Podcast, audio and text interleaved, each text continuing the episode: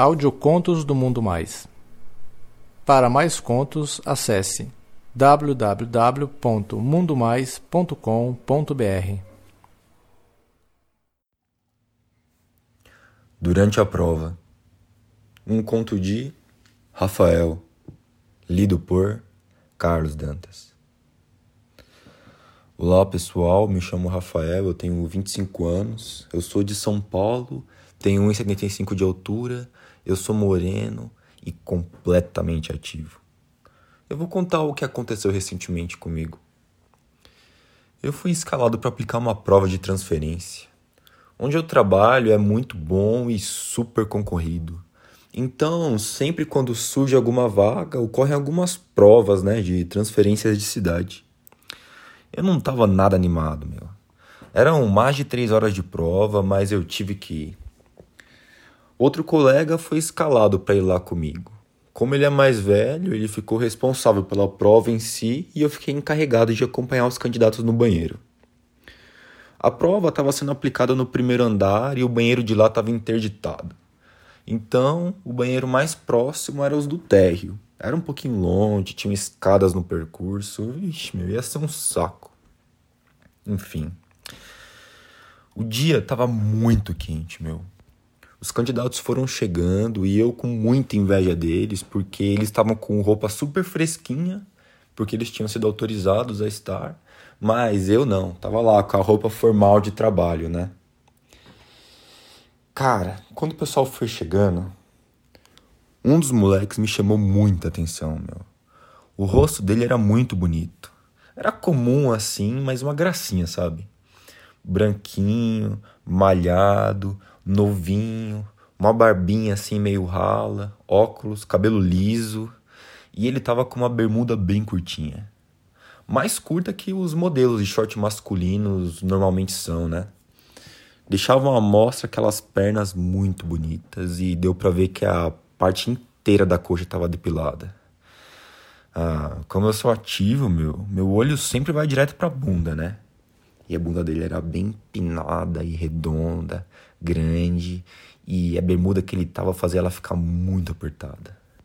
O rapaz na hora percebeu a minha olhada. Aí eu já notei que ele gostava de pica mesmo. Minha rola começou a se animar na hora, meu. Pedi para que eles se sentassem nas mesas indicadas e logo começou a prova. Eu fui passando uma lista para assinarem a presença na prova e quando eu cheguei perto dele, logo descobri que o nome dele era Léo. A sala só tinha ventiladores e o Léo tava com uma regata branca de academia, mas notei que mesmo ele suando, o perfume dele era muito agradável. Ele foi muito gentil e me fez algumas perguntas e a sua voz era grossa, era muito gostosa de ouvir. Cara, eu não vi a hora daquela prova acabar mas também eu não conseguia tirar os olhos do Léo. O cara era muito gostoso, meu. Baixinho, todo sarado e aquelas coxas aparecendo depiladas, meu. Não tinha como olhar. O meu tipo de moleque, meu. Não tinha tanto candidato assim, mas a todo momento algum deles pedia pra ir no banheiro e eu tinha que acompanhar, né? Embora tivesse que andar um pouco, eu não achava ruim, porque a hora passava mais rápido do que dentro da sala sem fazer nada, né? Quando eu voltei de trazer um outro rapaz no banheiro, andei um pouco pela sala, aí o Léo levantou a mão e pediu para ir no banheiro. E eu acompanho. Qual que é o teu nome? Eu perguntei fora da sala, né? Fingindo já não ter decorado a lista de presença. Meu nome é Léo, respondeu ele com um sorriso. Ô Léo, a gente vai ter que ir no banheiro do térreo, meu, porque aqui tá interditado, é um pouquinho mais longe. No caminho, eu brinquei que o prédio era muito grande, que parecia um labirinto. O Léo disse que se perdeu para achar a sala e falou também que estava muito difícil se concentrar com aquele calor. Ah, Léo, pelo menos está com uma roupa fresca, né? E eu tenho que usar essa camiseta de uniforme e calça ainda, é um saco. Nessa hora a gente já estava na porta do banheiro. Aí ele respondeu brincando que eu devia trabalhar pelado e me olhou com uma cara de safado. Ah, filho da puta. O banheiro estava vazio. O Léo se certificou disso, olhou para todos os lados e foi para uma das cabines. O Putinho deixou a porta da cabine aberta e eu estava de frente.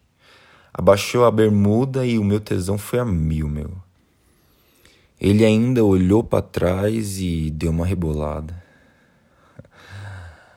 Me chamou empinando aquele rabão lisinho e delicioso e depois deu uma baixada na cueca e mostrando o cozinho.